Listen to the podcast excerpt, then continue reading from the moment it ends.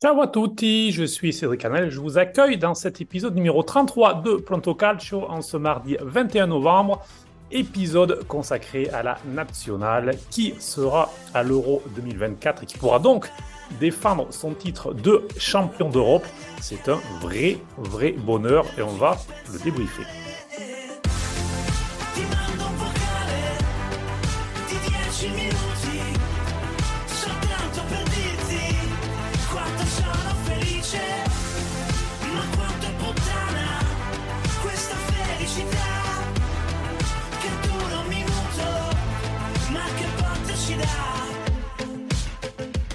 Et pour parler avec moi de ce bonheur, de cette felicita, euh, il y a Gilbert Simonuti. Salut Gilbo. Salut Cédric. Ciao à tutti. Et Antoine Aiello. Salut Anto. Ciao à tutti. Bah alors, messieurs, ragazzi, est-ce que vous avez eu peur sur les 20 dernières minutes? Moi, je, vous, je vais vous donner mon avis, après on parlera du match tranquillement, mais de, du petit raté de Donnarumma, qui finalement se rattrape très bien jusqu'à la dernière seconde. Franchement, j'étais pas serein devant ma télé. Je sais pas vous. Anto, comment tu as, comment as vécu ce match et ces dernières minutes? Alors, hier soir, en plus, j'ai commencé le match euh, dans, un de mes restaurants. Donc, je suis rentré vite chez moi pour finir le match. C'était une très grosse souffrance. Je sentais les battements de mon cœur euh, s'emballer. J'ai peur de revivre euh, le scénario de Madame Macédoine, même si là, on avait comme un filet derrière au cas où c'était un peu compliqué de, voir ça. Et en plus, quand il y a eu la faute de Cristante, où on en parlera après, il y a, penalty. Et autant vous dire que je. Heureusement que je suis jeune euh, et, vigoureux, parce que sinon, je pense que j'aurais des problèmes physiologiques. Alors, je veux pas être offensif, mais Gilbo, tu es un peu moins jeune. Alors, comment tu as vécu ce match et surtout cette fin de match? Est-ce que toi aussi, tu étais vraiment stressé? Parce que c'est vrai que, Anto le disait, il y a des mauvais souvenirs. Euh, il y a la Suède, bien sûr, et la Macédoine du Nord qui, les deux fois, ont, barré la route de l'Italie lors des deux derniers mondiaux. Euh, là, il y avait effectivement le filet de sécurité barrage euh, qui aura lieu à mars pour l'Italie si jamais il y avait eu un incident contre l'Ukraine à Leverkusen. Mais quand même, ces dernières minutes, dures, non, à vivre. Ouais, bon, pas, que les, pas que les dernières minutes, on va dire. Moi, quand l'Italie joue, c'est un stress tout le temps. Donc, ça a été 90 minutes difficiles. Et j'aurais eu espoir que l'Italie arrive à marquer un but sur ces temps forts. Bon, ça n'a pas été le cas. Mais ouais, non, non, c'était, stressant. Donc euh, à la fin, bah, on prend, euh, on prend la qualif. Hein. Je pense que là aujourd'hui, euh, il n'y a que ça qui, il a que ça qui compte. Pour le reste, ben, on verra plus tard. donc on prend et, et ça va. On va évacuer le la question qui a pas mal agité sur l'après-match, que ce soit en Italie, même en France.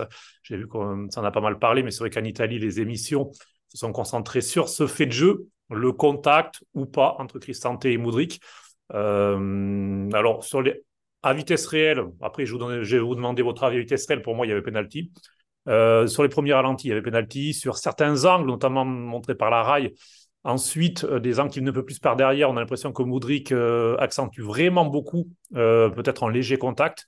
Donc, c'est assez compliqué peut-être de, de, se dire clairement penalty ou pas penalty. En tout cas, l'Italie s'en sort bien parce qu'à vitesse réelle, clairement, ça peut se siffler. Je ne pense pas que la VAR aurait annulé euh, ce, cet événement comme la VAR n'a pas rappelé l'arbitre. Donc, euh, on peut dire que, Gilles Beau, pas ce que tu en penses, mais que l'Italie, sur cet événement-là, après on parlera du match en général, de toute la dynamique, de, des changements de Spalletti, de tout ça, mais sur ce fait de jeu-là, même si un penalty après doit être marqué. Donc, euh, parce que c'est bien beau de dire il y avait penalty, donc l'Ukraine aurait dû gagner. Non, euh, même s'il y a penalty, tu peux le rater. Sur ce fait de jeu-là, on va dire que l'Italie s'en sort quand même plutôt bien. Ouais, elle s'en, elle s'en sort bien. Euh, alors, moi, je suis de l'avis, donc il n'y a pas d'erreur manifeste, telle mm. qu'eux la conçoivent en termes de, d'arbitrage. Ils sifflent, on n'a pas grand-chose à dire. Ils sifflent pas. je considère qu'il n'y a pas grand-chose à dire non plus. On va dire, ça fait partie de, de ce que moi j'appelle les penalties VAR. Mhm. sur le principe, c'est-à-dire que là aujourd'hui avec la VAR, c'est très clairement quand même une action où le penalty est sifflé euh, 9 fois sur 10. Donc en effet, on s'en sort très bien. Euh, et comme tu l'as dit, euh, à vitesse réelle, pour moi, il y avait péno, mais sans hésiter. Et euh, lorsque la rail a montré euh, certains angles de venant disons du côté opposé, euh, on voit que, que Modric accentue très très sa chute. Maintenant, à partir du moment où il y a contact, euh, en règle générale, euh, actuellement, il siffle. Donc, le contact, à mon avis, il y est. Donc, euh, voilà, pas d'erreur manifeste, mais sur le principe, du football actuel, il y a péno. Anto, surtout, on peut se demander pourquoi Cristante prend un tel risque. C'est surtout ça, parce qu'après, faute, pas faute, et tendre la jambe comme ça dans la surface, ben voilà, quoi, c'est, il, il, a risqué gros quand même. Sur le ralenti, on voit qu'il regarde la balle, donc je pense qu'il ne regarde même pas que, l'autre est à pleine vitesse. Après, je pense aussi que le, comment dire, que le, l'arbitre n'a pas été. Alors, je rappelle quand même que c'était l'arbitre de VAR qui rappelle l'arbitre en cas de, de suspicion. Donc, en fait, c'est l'arbitre de VAR, c'est même pas l'arbitre qui avait son, mot à dire. Mais je pense aussi que Mudrik, il paye en fait toute son œuvre pendant tout le match. Comme il n'a il a pas arrêté de se jeter, bah, peut-être que la seule fois où bah, il s'est vraiment fait mettre par terre et qu'il a faute, et bah, en fait, il paye. Euh, sa réputation euh, du match où il a été euh, clairement tout le temps par terre, tout le temps à exagérer, à chercher des coups francs et d'autres choses. Donc, euh, ça tombe bien pour l'Italie à ce niveau-là. Mais comme dit Gilbeau, en fait, c'est les penalty VAR, donc ça peut être rappelé comme pas être rappelé parce qu'il accentue beaucoup, parce que on voit qu'il fait déjà un petit saut de cabri avant de, avant que Christian le joue. Après, Christian comme tu as dit Cédric, eh ben, à ce moment-là, tu fais pas ça, quoi. C'est un truc qu'il faut pas faire bah, à ce moment du match. En plus, s'il était comme couvert, euh, Moudric, tu fais pas ça. Donc, on a eu beaucoup de chance pour une fois, tant mieux. Et on, prend tout ce qu'il y a à prendre. Désolé pour les Ukrainiens, mais euh, ça fait bien nos affaires. Alors, les Ukrainiens qui euh, passeront par les barrages, je vous expliquerai tout à l'heure, c'est une usine à gaz. Ils seront dans, dans, le groupe A ou dans le groupe B. il y aura un tirage au sort ce jeudi et ils le sauront, les barrages qui auront lieu au mois de mars. mais donc, revenons sur ce match. L'Italie qui euh, a plutôt fait une bonne première période. Je vous demande ce que vous en pensez, mais qui a eu les plus grosses opportunités en tout cas et qui aurait pu mener à zéro. Alors Donnarumma fait un très bel arrêt en première période. Euh, L'Ukraine a peut-être l'occasion, euh, peut-être même la plus franche, mais pour le reste, il y a eu quand même pas mal d'opportunités, de situations pour l'Italie avec un très bon côté gauche. Chiesa, Di Marco une nouvelle fois, bien aidé tous les deux par Barella. le, trio a bien fonctionné. Euh, par contre, seconde période, c'est sûrement la peur qui a rattrapé euh, l'Italie, plus les minutes passées et plus euh, ben, l'Italie avait tout à perdre. Et hum, au contraire, l'Ukraine n'avait plus rien à perdre puisqu'elle était, troisième du groupe, plus les minutes passées, plus ça se confirmait. Donc voilà, on a vu une équipe d'Ukraine aussi tenter de plus en plus. c'est quoi? C'est mental ou c'était une stratégie selon vous, le, fait de l'Italie de, reculer de plus en plus, d'accepter peut-être de subir au fil du match, Gilbo pour moi, c'est très clairement mental. On va dire, c'est les situations, on va dire, classiques. Et je pense que n'importe quelle équipe euh, dans cette situation-là, quand tu es à 0-0 à 20 minutes de la fin, euh, bah, c'est un petit peu naturel de, de se dire, bah, j'arrive dans une situation où là, je vais pas prendre le risque de me prendre un but d'un contre. Donc, je fais attention. En face, tu as une équipe qui, bah, du coup, euh, joue son va-tout sur les dernières minutes et, euh, et ça crée ce genre de situation. Car il faut pas oublier, l'Ukraine, c'est quand même une très, très belle équipe hein, qui a de très belles individualités et puis il joue avec un surplus de d'enthousiasme et de cœur par rapport à la situation actuelle euh, dans le pays. Bon, on a, on va dire, on s'est qualifié sur ce match-là à l'italienne. Hein. Moi, ça me rappelle euh, des matchs de qualif, euh, même qu'on faisait dans le passé, dans les années 90. Les 97, par exemple. Voilà, mais ça a été voilà le, le, barrage contre la Russie, euh, c'était c'était pas mieux. Hein. Euh, on va dire c'est du c'est du classique. On va dire l'Italie c'est pas une grande nation de qualification, ça on le sait. Donc et là on a fait exactement ce qu'on fait habituellement. Maintenant on a eu de la chance sur la fin. Après sur l'ensemble du match, il y a eu des points, enfin des, temps forts, des temps faibles. Donc avoir de mieux les gérer parce qu'à l'Euro contre des équipes un peu plus cyniques, bah ça passera pas. Mais là, pour ce match-là, euh, voilà, comme a dit Anto tout à l'heure, euh, on, prend tout et, on se contente. Anto, on l'avait déjà vécu lors de l'Euro 2021. On l'a encore vécu euh, contre la Macédoine du Nord. Chiesa, c'est clairement le facteur X de cette équipe. On a l'impression qu'il n'y a que lui en fait qui peut changer les choses. On a l'impression devant, c'est le seul joueur qui a, ce talent, qui a, a, quelque chose en plus. Quand, il n'est pas là ou quand on l'a vu en seconde période, il a commencé à être fatigué, à peut-être avoir une petite douleur. Il était moins influent. Je me rappelle quand il récupère un ballon, il part sur le côté gauche, il le perd tout de suite. L'Ukraine peut, repartir. Enfin voilà, dès qu'il est moins bien, euh, on a l'impression qu'il y a tout le, tout le système offensif qui, tremble. Chiesa, c'est sûrement le meilleur joueur italien et, tous les jours, je me, tous les jours, quand je vois l'Italie jouer, je me dis que c'est comme dommage que Smalling l'ait découpé il y a quelques années parce que Déjà, j'ai l'impression, on en parlait hier soir en off, euh, que dès qu'il sort d'un match euh, à la 70e, 75e ou 80e, il, on dirait qu'il est tout le temps blessé quand il sort. Il boite, il a tout le temps mal. Ça, fait assez peur. En fait, on ne sait pas s'il va arriver en forme. En plus, il joue avec Allegri, donc euh, il joue même pas dans un, dans un dispositif qui le, qui le sert et qui, et qui augmente sa progression, sachant qu'il a quand même 26 ans, donc le temps passe aussi pour lui. Donc on, dépend beaucoup de lui, mais je trouve ça quand même assez dommage parce que, on en parlera un peu, un peu après, mais le secteur offensif italien, il y a quand même d'autres talents et, euh, et quand tu peux te permettre euh, d'avoir sur le banc quand même des Scamaca, Politano, euh, et j'en passe, c'est quand même assez fourni maintenant. Ce qui est compliqué, c'est que j'ai l'impression, euh, on, on, parlera après, c'est qu'ils sont tous en fait en méforme. À part Chiesa qui, qui, qui, était, qui a plutôt fait un bon match et que pour moi, pour moi hier a été sûrement le meilleur, euh, avec Donnarumma et Acerbi. Euh, je trouve qu'il y a beaucoup de méformes. Je trouve que peut-être que Spalletti aura, peut-être dû mettre dès le début Politano, le Mezzagnolo. Donc, ce qui est inquiétant, c'est de se dire est-ce que dans les mois à venir, est-ce qu'ils seront en forme en même temps? Parce que, bah, en fait, tout était sur Chiesa et hier, toutes les incursions, c'était le côté gauche entre Chiesa, entre Di Marco.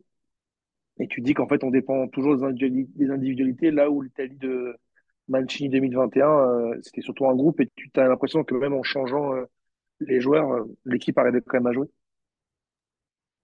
Alors Gilbo, pour terminer sur le chapitre attaquant, c'était Raspadori qui était titulaire, comme au match aller, hein, qui avait lu à Milan, pareil, dans ce rôle un petit peu hybride de numéro 9, numéro 10, attaquant de pointe, mais qui décroche beaucoup, qui vient participer au jeu, parce que l'Ukraine, c'est une équipe qui euh, défend à 5, qui, euh, avec Zinchenko qui piston gauche qui en phase de construction revient au milieu de terrain, mais qui, lorsqu'il défend, vient bloquer le couloir gauche. Euh, donc, une défense assez physique aussi. Donc, il a fait seulement ce choix de mettre un petit pour euh, les gêner, pour avoir de point de référence. À la mi-temps, il a changé, entrée de Skamaka, euh, qui pour moi fait à part deux, trois remises, qui a à peu près rien fait. Il n'a pas été aidé par l'équipe. mais voilà, s'il y avait un jour d'être à mettre en dessous sur ce match, enfin, moi, il m'a clairement pas impressionné. Mais voilà, c'est toujours j'ai l'impression qu'on en parle à chaque épisode sur la nationale, mais ce, rôle de numéro 9, c'est le problème, parce que bon, Immobilier est en, est en grande méforme et euh, semble un petit peu s'éloigner de la nationale. On peut aussi parler, oui, il y a Moueskin, il y a des joueurs comme ça, mais ce, rôle de 9, c'est toujours euh, problématique. C'est un problème. Bon, après, c'est vrai qu'on alterne entre deux profils qui sont complètement euh, différents. Raspadori, enfin, pour moi, à titre perso, je considère que c'est plus un deuxième attaquant qu'un vrai avant-centre. Mhm. Donc, il joue dans cette position un petit peu de 9,5. Euh, c'est un rôle euh, qui peut être euh, extrêmement intéressant si tu as deux ailiers qui, on va dire, à la, à la Mbappé ou à la Cristiano Ronaldo, qui ont un sens du but très, très développé. Mais ça, on l'a pas malheureusement, que ce soit Chiesa ou Berardi ou Politano, c'est pas des grands buteurs. là, on aurait plus besoin d'un finalisateur, ce qu'on n'a pas. Par contre, entre Raspadori et Scamaca, hier soir, très clairement, j'ai trouvé mieux Raspadori dans sa tentative de mouvement, même si du coup, du coup, on n'avait pas un, un, ancrage devant. Euh, l'entrée de Skamaka, je l'ai trouvé décevante, dans le sens où il n'a pas permis à l'équipe de jouer soit par du jeu long, soit par euh, d'autres situations, et euh, il a eu beaucoup de mal à garder le ballon, à, se montrer, à se montrer intéressant dans le jeu. Bon, c'est vrai que c'est un poste où on est un petit peu en souffrance, et pour l'instant, on n'a pas un vrai neuf qui, domine. Je voulais aussi revenir sur un autre profil, c'est un joueur qui a plus fait parler de lui contre la Macédoine du Nord que euh, hier soir, que ce lundi soir, c'est Jorginho. Tu en avais parlé, Gilles c'était son retour. Il a tiré le penalty contre le Macédoine du Nord. Ça s'est pas bien passé. Il a encore fait son petit saut assez insupportable. Euh, bientôt, il va, réussir à rattraper euh, Zaza et Pelé dans, le classement des, joueurs les plus énervants en tirant penalty sous le maillot de la nationale dans l'histoire. Que pensez de son retour? Est-ce que selon vous, messieurs, c'est un retour qui est pour du long terme? Selon vous, il sera le, le titulaire de Spalletti ou est-ce que ça a été du court-termisme où Spalletti s'est dit il faut un joueur d'expérience dans ce milieu de terrain et, et je fais ce choix-là en tout Je pense que c'est il y a plusieurs facteurs. Il y a le premier facteur, oui, c'est parce qu'il fallait prendre euh, un joueur euh, à ce poste-là, sachant que Locatelli euh, euh, est en méforme ou est blessé et qu'en plus Spalletti ne porte pas forcément dans son cœur par rapport à son, son mode de jeu, que Cristante est très très défensif, du coup ne rentre pas forcément dans ce cette optique-là, que Samuel Ricci est encore trop tendre, que même si je veux pas ce poste-là, Tonali, euh, avec ses histoires de, de jeu, euh, ne sera pas là avant un bon moment. Et en plus qu'à côté de ça, Jorginho, euh, avec Arsenal, sur les huit derniers matchs, il a fait sept, titularisations, donc il revient aussi en forme. Et en plus, Jorginho correspond aussi au jeu de Spalletti, c'est-à-dire avoir un, un régiste, donc un meneur de jeu bas qui construit le jeu, pas forcément un, un homme physique, et d'avoir plutôt de, deux genres d'incursion, euh, c'est-à-dire euh, en l'occurrence Barella et euh, ou Bonaventura ou Fratesi. Donc je pense qu'en fait, on va dire que pour Jorginho, les planètes sont un peu alignées. J'ai trouvé quand même beau le geste de Spalletti de dire si y a un penalty qu'il le tire. Bon, il a encore fait son saut pourri, il l'a raté. On a l'impression que cette, semaine avec la sélection, ça a été un retour à des fantômes entre les pénalties ratés, les matchs difficiles, etc. Mais moi, je pense que c'est tout ça qui, qui ont fait qu'il est, est, revenu. Et je pense que si, euh, de toute manière, il continue sa saison incarnale, il sera là euh, en Allemagne. Qu'est-ce que tu en penses, Gilles Botte, qui a fait un focus sur lui vendredi, sur Jorginho, et puis plus globalement sur le milieu de terrain? Euh, Je vais le glisser. Impartialité, pour moi, le meilleur milieu de terrain du rassemblement, c'était Barella, qui a fait deux bons matchs. Alors, contre la Macédoine, qui a été pour moi le meilleur, et qui a encore fait un, plutôt un bon match hier. Mais voilà, sur Jorginho et sur le milieu de terrain de, Spalletti. Bah, très clairement, euh, s'il continue euh, sa saison comme il le fait actuellement euh, du côté d'Arsenal, bah, il sera le meneur de jeu de l'Italie à l'Euro. Je n'ai pas trop de doute là-dessus. C'est le seul d'ailleurs qui a ce rôle de régiste à, la Lobotka. et du coup, Spalletti a besoin d'un joueur comme ça. Quoi. Et Locatelli, c'est pas ce style de joueur-là. Cristante encore moins. Donc, euh, pour moi, Jorginho et, à coup sûr, enfin, s'il ne se blesse pas, et à coup sûr le titulaire au poste en équipe d'Italie. Et il va avoir cette possibilité, on va dire, de faire jouer les autres, même si hier soir, j'ai trouvé euh, dans plusieurs situations qu'il euh, il s'agaçait souvent, on va dire, des mouvements de, de ses coéquipiers, on va dire. Il avait peu de possibilités pour, euh, pour attaquer la profondeur, même pas les mouvements autour de lui n'étaient pas, étaient pas fluides. Donc, il y a énormément de travail à ce niveau-là à faire, mais pour moi, le, ce sera le titulaire à l'Euro s'il continue comme ça en club. L'ultimo quarto d'ora poi dover soffrire perché succede così proprio a livello psicologico dove agli altri gli si raddoppiano un po' le forze, sono tutti impatti fisici, hanno questa spinta di quello che sta succedendo nel loro paese per cui sarebbero diventati degli eroini anche loro e, e di conseguenza viene fuori una partita sport, una partita fisica come è venuta da ultimo dove la squadra ha fatto quello che doveva fare e l'ha mantenuta in équilibre. Alors, euh, vous avez parlé justement de Jorginho, qui a un profil sûrement qui plaît à Spalletti dans son idée de football, de ce qu'on avait vu au Napoli, de ce qu'on avait vu aussi par le passé, que ce soit à la Roma ou même à l'Inter lorsqu'il avait remplacé Brozovic euh, dans ce rôle-là. Alors, c'était son sixième match à Luciano Spalletti. Il faut rappeler, il est arrivé euh, fin août après la démission surprise de Mancini, euh, qui est ensuite parti en Arabie Saoudite. Donc, est-ce qu'il y a déjà une patte Spalletti dans le jeu? Est-ce que vous le voyez? Est-ce que lorsque vous voyez Di Lorenzo dans ce rôle-là, euh, parce qu'on voit que c'est un homme de base, euh, très clairement à droite, comme il était au Napoli, quand vous voyez Di Marco, latéral gauche, qui, est vraiment tout à fâche, comme on dit en Italie, qui prend tout le couloir et qui même se retrouve parfois dans la surface, tel un milieu offensif. Que pour vous, il y a une patte Spalletti, et j'ajouterais même dans les changements, est-ce qu'il y a une patte Spalletti lorsque vous voyez Cristante entrer à la place de, de ou est-ce que vous voyez dans les dernières minutes Darmian remplacer Politano, rappelant, alors en intériste, je vous le rappelle, moi j'ai un sort de traumatisme de Luciano Spalletti, c'était un interview en 2018 avec Icardi qui avait été remplacé par Santone.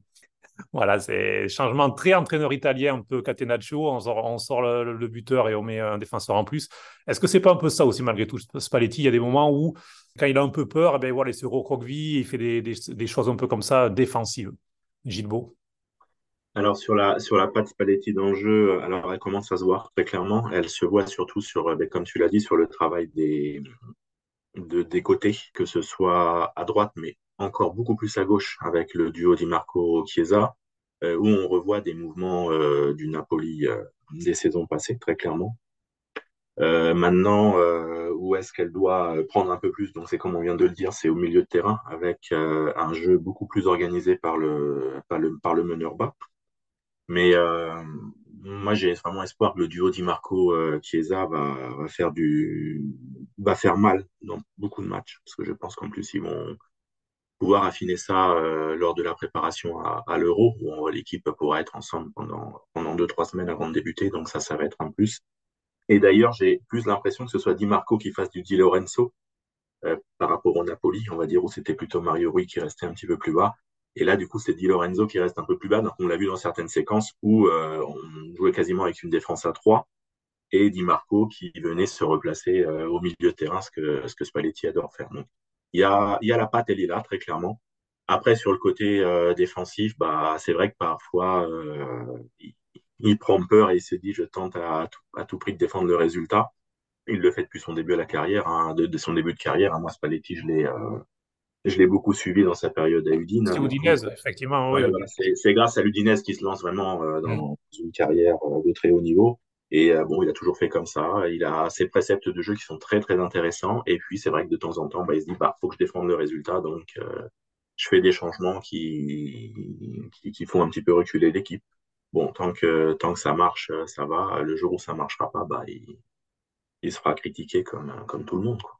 Anto, sur Spalletti, sur cette touche-là, est-ce qu'elle te, te, plaît, toi, justement, la, touche Spalletti qu'on commence à voir, qui commence à être imprimée Et est-ce qu'il y a une grosse différence avec ce que faisait Mancini pour toi? Parce que dans le schéma de jeu, le 4-3-3, alors Mancini a fait plusieurs systèmes, il a fait aussi du, 3-5-2, il, a un petit peu, il a un petit peu changé, mais euh, toi, par rapport à Mancini, est-ce qu'il y a une vraie différence? Est-ce que tu préfères? Déjà, j'aimerais quand même rappeler euh, à nos auditeurs et à vous aussi que, que Spalletti arrive quand même dans un contexte qui est catastrophique. Au Mancini quitte la sélection euh, en n'étant même pas en balotage favorable pour se qualifier à l'Euro. Que Spalletti récupère une équipe euh, qui sort de mauvais résultats, qui a beaucoup de blessés.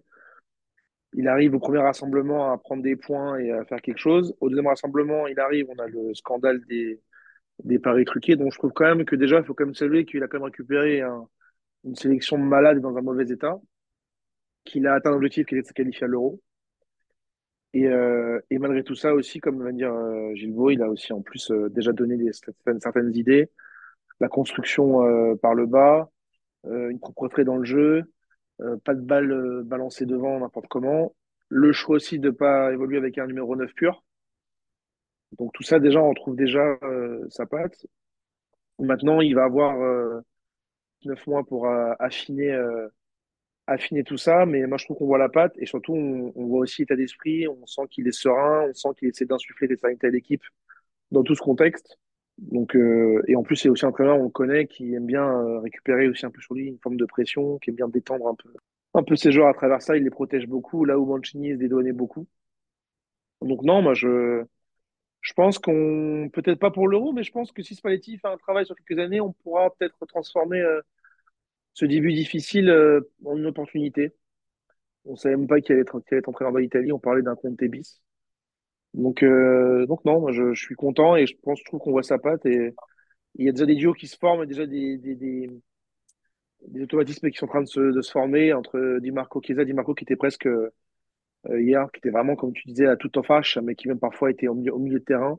Ben, il, a une occasion, il, a une occasion, où il rentre dans la surface et se retrouve dans le côté droit de la surface. D'ailleurs, il frappe du droit, ce qui fait qu'il ne peut pas cadrer, mais il se retrouve en position d'avant-centre, attaquant droit en quelque sorte à un moment donné, alors qu'il est latéral gauche. Et du coup, il ne donne, il donne pas de point de, de, point de repère aux défenseurs, et, et c'était super intéressant. Après, évidemment, ce sera à voir s'il pourra le faire contre toutes les équipes. Mais euh, et en plus, il a raison, euh, il a été aussi pragmatique, Spalletti, parce que là où Mancini avait certaines marottes, il avait ses hommes types, et comme tous les grands entraîneurs italiens qui ont des succès de la sélection, quand ils gagnent un titre, et eh ben, ils veulent continuer avec leurs hommes, euh, leurs hommes, euh, comme on dirait un peu de manière un peu chez les jeunes, de leur gassure. Euh, bah, en fait, Spalletti, il prend surtout les joueurs qui, qui sont en forme, donc il profite des joueurs de l'Inter qui sont, qui sont en forme. Euh, il préfère peut-être mettre un Berardi au premier match ou le mettre Zagnolo plutôt que mettre Politano, même s'il l'a entraîné, donc ça veut dire qu'il ne favorise, pas forcément euh, euh, ses anciens joueurs. Donc je trouve ça plutôt intelligent, c'est qu'il a compris que pour gagner les matchs, il fallait mettre des mecs en forme, il fallait mettre aussi des joueurs qui avaient des automatismes. Si Basselin n'avait pas été blessé, il aurait joué hier et on aurait peut-être sûrement eu voilà encore une défense aux, trois quarts interistes. D'ailleurs, d'ailleurs, d'ailleurs, Anto, euh, Gatti au premier match, Giorno au deuxième match, côté de l'inusable Francesco Acerbi. Qu'en pensez des deux jeunes, Gatti et Bongiorno Est-ce qu'il y a un des deux, selon toi? Et puis je demanderai aussi rapidement à, Gilles Beau après, qui pourrait s'imposer, même si on sait effectivement que Bastoni, mais Bastoni est côté gauche euh, de la défense. Bon, Acerbi est quand même pas, il n'est pas immortel.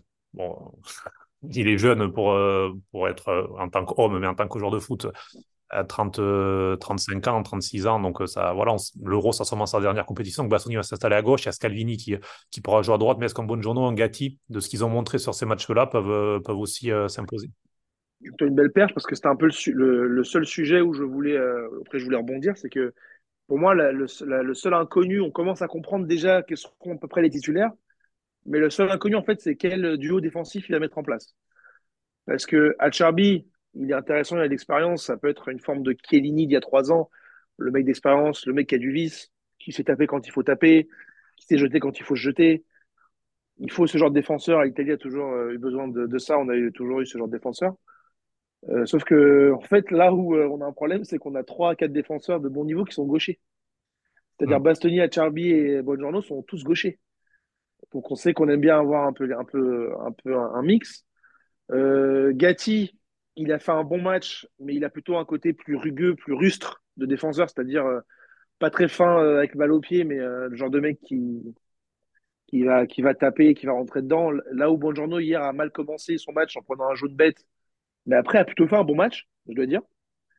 Donc, euh, Escalvini qui était blessé. Donc là, en fait, on a profusion de bons défenseurs on a des défenseurs, un défenseur plutôt âgé comme euh, Acharbi et, plutôt des, jeunes derrière qui, euh, qui, qui, euh, qui, poussent et qui sont aussi bons. Avec, Donc on va voir comment, comment il va faire. Avec génération intermédiaire, Mancini qui avait été rappelé dans le groupe après la blessure de Bastoni, mais Spalletti semble avoir une confiance modérée en défenseur de la Roma et je le comprends personnellement. Je suis vraiment pas fan de, de Mancini comme, comme défenseur. Toi, Gilles justement, dans, dans, ce duo défensif, ensuite on, on passera à l'Euro 2024, mais euh, voilà, toi, tu... on va déjà se projeter justement sur l'Euro 2024. Euh, tu vois quel duo défensif, avec tout le monde bien sûr en état de jouer, l'idéal, ce serait quoi? Bah, alors, moi, pour moi, l'idéal, on va dire, dans, dans mon idée euh, de football, deux gauchers en défense centrale, j'ai beaucoup de mal. pas par le fait que, enfin, moi, je suis déjà gaucher de pied, donc je, je voilà, j'en parle par, par expérience. Euh, les gauchers... C'est vrai que les gauchers, souvent, sont gauchers exclusifs. Non, mais voilà. Souvent, alors qu'un droitier, souvent, même s'il y a de Cherby du pied droit, pour le suivre. Euh, il, pas trop mal, il se débrouille pas trop mal, mais on l'a vu quand même sur certaines phases où il a été obligé de jouer du droit. Et, on va dire, il prenait sa respiration. Il ne faut pas que je fasse de, faut pas que, faut pas que je déconne dans ma relance, quoi. Donc c'est vrai que le, gaucher est plus, euh, plus exclusif que le, que le droitier en termes de pied. Donc moi j'ai un, un, petit peu de mal. Après, ils ne sont, sont pas trop mal sortis dans l'absolu. Euh, mais, mais comme a dit Anto, hein, on a plusieurs profils. Maintenant, on n'a pas de top player en défense, et, mais on a des joueurs qui ont, euh, qui ont des qualités. Maintenant, il faut arriver à trouver le juste mix. Euh, le juste mix, donc, ce serait un droitier, un gaucher. Donc, très clairement, ça voudrait dire de partir sur une défense Gatti-Bastoni. Mais je crois qu'Acherbi est notre, notre le, papa, on va dire, un petit peu de cette équipe. Donc, Aspaletti ne, fera pas, ne fera pas sans lui. Et euh, je pense que du coup, euh, on verra assez souvent le duo Acerbi-Bastoni en défense centrale, pour moi. Après, on a quand même des alternatives. Gatti, Bongiorno, c'est plutôt pas mal. Euh, Mancini, euh, dans son style, à voir s'il s'il le prendra quand tout le monde sera en forme, j'ai quelques doutes. il, y a du, il, y a du, il y a du potentiel, mais euh, il manque un top player. Et pour, pour une nation comme l'Italie, qui a toujours fait sa force sur une défense centrale très forte, c'est peut-être un petit peu juste pour l'Euro 2024. Et bon, même si euh, les systèmes, ça veut dire de moins en moins de choses dans le football, puisque ben, vous en parliez tout à l'heure, c'est vrai que parfois on voyait l'Italie repartir en construction à 3 derrière, du coup, avec Di Marco qui était déjà euh, ailier euh, quasiment. C'est vrai que tous les défenseurs qu'on a cités jouent tous dans une défense à 3 en club. Acerbi, Bastoni à l'Inter, Buongiorno au Torino, euh, Gatti à la Juve, on peut rajouter Rougani qui peut-être euh, est en train de se rapprocher de, nouveau de la sélection parce qu'il fait un bon début de saison. De défenseur de la Juve, donc lui aussi à défense à 3. Mancini à la Roma, défense à 3. Donc euh, Scalvini à Talenta, défense à 3. Tolo ici devait revenir, défense à 3. Donc c'est vrai qu'il y, a ce petit point où il n'y a que des défenseurs de défense à 3. Et parfois, dans les automatismes, on peut le voir aussi. Il y a des petits, ratés parfois, peut-être qui peuvent s'expliquer aussi sur ses habitudes, le fait qu'il n'y ait pas celui du milieu qui, est là pour protéger. Mais on y reviendra. En tout cas, l'Italie pourra défendre son titre, puisque je vous le rappelle, l'Italie est championne d'Europe en titre après le succès en juillet 2021 à Londres contre l'Angleterre en finale. Alors l'Italie sera très certainement quatrième chapeau du tirage au sort parce que euh, pour faire les chapeaux, c'est tout simplement les résultats des qualifications qui comptent. Les dix, premiers, euh, de, le premier de chaque groupe, des dix groupes, dans l'ordre selon les points pris. Et donc, je vous les donne. Ils seront les six premiers dans les. Hum, donc, premier chapeau, il y aura l'Allemagne qui organise, puis Portugal, Espagne, France, Angleterre, Belgique. Donc, l'Italie affrontera l'un de ces pays. Puis, fin euh, des premiers qui sont dans le deuxième chapeau avec l'Hongrie, le Danemark, l'Albanie, qui a fini premier de son groupe, et l'Autriche, voilà pour les premiers de groupe. Et puis ensuite, les deuxièmes de groupe qui seront entre la deuxième, la troisième et le quatrième chapeau. Alors, les éliminatoires se terminent ce mardi soir, donc on ne sait pas encore, ça va dépendre des résultats de la Suisse, de la Croatie et du Pays de Galles pour savoir déjà le dernier qualifié entre la Croatie et le Pays de Galles. Et puis, euh, si Croatie et Suisse en gagnant pourraient passer euh, deuxième chapeau. Mais bon, les déjà qualifiés, a la Turquie et la Roumanie qui pour l'instant sont deuxième chapeau et qui ont de grandes chances de finir troisième chapeau. Sur de troisième chapeau pour donc euh, les Pays-Bas, l'Écosse, la Slovénie, la Slovaquie, et puis la République tchèque et l'Italie qui très certainement iront dans le quatrième chapeau avec la Serbie et les trois vainqueurs de barrage. Donc, vous l'avez compris, il pourrait y avoir des groupes assez compliqués, d'autres peut-être un petit peu moins. Il y a trois ans, l'Italie était euh, premier chapeau lors du tirage. Ça avait quand même changé pas mal de choses. Ça avait un petit peu facilité puisqu'il y avait eu un parcours assez facile pour les qualifications euh, pour les hommes de Mancini. Alors, euh, déjà, qu'est-ce que vous pensez de ce système? Et est-ce que ça vous inquiète lorsque je vous donne les premiers, deuxième, troisième chapeaux comme ça, même si encore une fois, il va falloir attendre ce mardi soir pour connaître définitivement le tableau. Et je vous rappelle que le tirage au sort aura lieu le 2 décembre à 18h à Hambourg. Gilles bah, sur le système en lui-même, euh, bon, c'est toujours l'UEFA qui fait des choses un petit peu, un petit peu farfelues, euh, on va dire. Du coup, euh, comme tu l'as dit tout à l'heure, je suis un peu plus ancien et un peu plus traditionnaliste, donc j'aurais peut-être basé un peu plus sur le, sur les classements, sur le classement UEFA. Maintenant, bon, on prend tel, tel qu'il est. j'aurais tendance à, à, dire que sur le, le premier chapeau, bah, c'est plutôt les six équipes du premier chapeau qui vont prier pour pas tomber sur l'Italie en chapeau 4, parce que je pense que si tu mets l'Italie en chapeau 4, déjà ton groupe est, quand même un petit peu plus compliqué. Il faut pas oublier qu'il euh, y a quand même euh, les deux premiers sur quatre qui se qualifient et les quatre meilleurs troisièmes, donc on va dire euh, les possibilités de qualif sont, sont quand même assez importantes, peu importe le groupe dans lequel tu tombes. Maintenant, c'est sûr qu'entre euh, tirer une poule avec euh, la France, la Croatie et les Pays-Bas euh, ou une poule avec la, Belgique, l'Albanie et la Slovaquie, bah, c'est pas tout à fait la même chose. Donc, on verra. moi, je reste sur l'idée de ce qu'on se dit tous depuis hier soir. L'important, c'était d'y être. Et on va penser au tirage maintenant gentiment dans les deux premières semaines. Et puis derrière, on pensera au tournoi et à se préparer au mieux. Quoi. Voilà. Anto, sur ça, toi, qu'est-ce que tu en penses et est-ce que tu es inquiet ou pas? Parce que c'est vrai que quand on regarde les équipes, on se dit que bon, alors oui, le premier chapeau, il n'y a, que des, a que des grosses nations, mais que l'Italie, à minima, peut quand même euh, finir deuxième d'un groupe, quel que soit le, tirage au sort. Non? Moi, quand tu es, l'Italie, tu es champion d'Europe en titre, euh, que tu es sûrement euh, en Europe la plus grande sélection dans l'histoire au niveau des, des titres, etc. Enfin, vraiment, on a peur de personne. Chapeau 3 ou chapeau 4, ça change pas grand chose. C'est surtout le chapeau 1 qui est assez relevé, euh, avec euh, tous les systèmes euh, farfelus pour faire des matchs en plus que met l'UEFA. De toute façon, même en, temps, même en gagnant un match sur les trois, tu peux être meilleur troisième. Donc en plus, je vais déjà, déjà dire, c'est pas très forcément très important. Et puis de toute façon, l'euro, on sait très bien que bah, moi, j'ai un peu comme Gibo, même si Gibo pourrait être mon père. Euh, je, je, je, je, suis plus euh, old school sur ça. Moi, je trouvais que l'euro à 16, où tu savais direct que ça allait, que ça allait taper dans tous les sens, je trouvais que c'était même plus dur à gagner qu'une Coupe du Monde, parce qu'une Coupe du Monde, tu peux avoir un peu de chance sur ton parcours, sur ton chemin, comme par exemple l'Italie en 2006, où en fait la première grosse équipe qui rencontre, c'est l'Allemagne en demi-finale. Là où l'euro, euh, j'ai un souvenir de l'euro 2008, par exemple, avec un groupe France, Pays-Bas, Roumanie, Italie, où c'était très explosif et que tu avais que de qualifiés. De toute façon, à l'Euro, tu dois quand même rencontrer des grosses équipes. C'est une équipe européenne, c'est quand même euh, les meilleures équipes du monde. Pour moi, le groupe importe peu euh, quand tu es l'Italie, euh, quand tu as 4 étoiles sur ton maillot, quand tu es champion d'Europe en titre. Bah, tu dois avoir peur de personne et de toute façon, à l'Euro, il faut taper tout le monde. Alors, il pourrait y avoir pas mal de, chocs. Si je vous dis quel est le point commun parmi les nations qualifiées entre la Hongrie, la Turquie, l'Italie et la Slovaquie, et j'ajouterai une petite parenthèse, voire la Belgique. Que des coachs italiens, au tout du moins d'origine, si on parle de Tedesco à la Belgique. Exactement, c'est pour ça que je l'ai mis un petit peu entre parenthèses, parce qu'il est, il est né en Italie, mais à la, nationalité euh, allemande. Il y aura Marco Rossi, donc euh, sélectionneur de la Hongrie. Il y aura Montella, sélectionneur euh, de la Turquie depuis quelques mois. Donc Spalletti, c'est sûr de lui, vous le savez, et Calzona pour la Slovaquie, qui s'est aussi qualifiée. Donc voilà, l'Italie sera sur les bancs le pays le, plus représenté. Est-ce que ça veut dire quelque chose sur l'école italienne des entraîneurs? Parce que ce qui est intéressant, c'est qu'on voit, euh, c'est pas forcément des grands noms.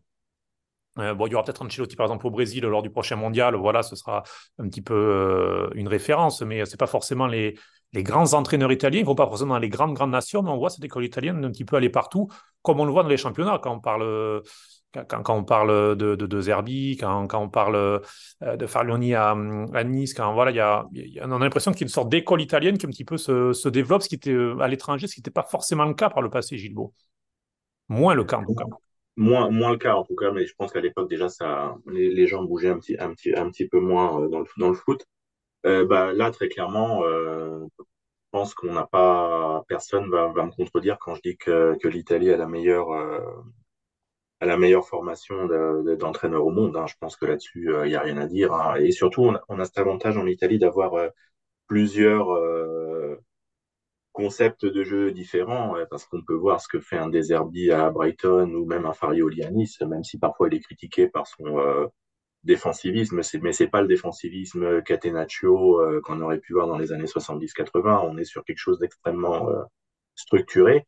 Et là, de voir à l'Euro donc des équipes entre guillemets euh, second, secondaire, tout du moins pas du premier euh, niveau, euh, arriver à l'euro euh, grâce à des coachs italiens qui plus est pas des coachs euh, connus et reconnus même en Italie. Hein, parce que si on prend l'exemple d'un Calzona en Slovaquie, il a longtemps été préparateur technique dans, plusieurs clubs. Il a été longtemps au Napoli, par exemple.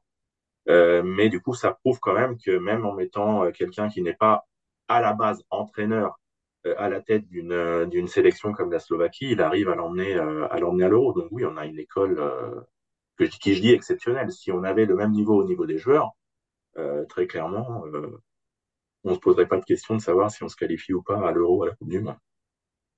Anto, sur ce fait-là, qu'est-ce que ça t'inspire de voir tous ces sélectionneurs italiens être représentés à l'Euro, effectivement, avec des Parce que quand on voit ben voilà, quand voit ce qu'a fait euh, Calzone, effectivement, qui a travaillé de nombreuses années avec Sari, qui était son, son adjoint, quand on voit ce qu'il a fait avec la Slovaquie, c'est pas mal. Quoi. En fait, ça ne me surprend pas trop parce que finalement, ça fait, ça fait déjà plusieurs décennies que c'est comme ça. Après, il y a toujours, à certains moments, des hypes. Il y a eu la hype d'entraîneur espagnol parce que le Barça était très fort. Il y a eu des hypes euh, d'entraîneur allemand à certains moments, mais en fait, on sait très bien que les seuls qui resteront toujours et qui se, vendent le mieux par rapport à leurs compétences, c'est les entraîneurs italiens. Il y en a partout. Euh, ça m'étonne pas trop parce que voilà, c'est une grande école. Je pense qu'au niveau tactique, on est encore les meilleurs. Et comme a dit en plus Gilbo, euh, il y a une grande différence avec avec avec la réputation qu'on peut avoir, c'est qu'en fait, on a des entraîneurs qui développent un jeu très différent. C'est pas que le Catenaccio, même si on avait cette réputation.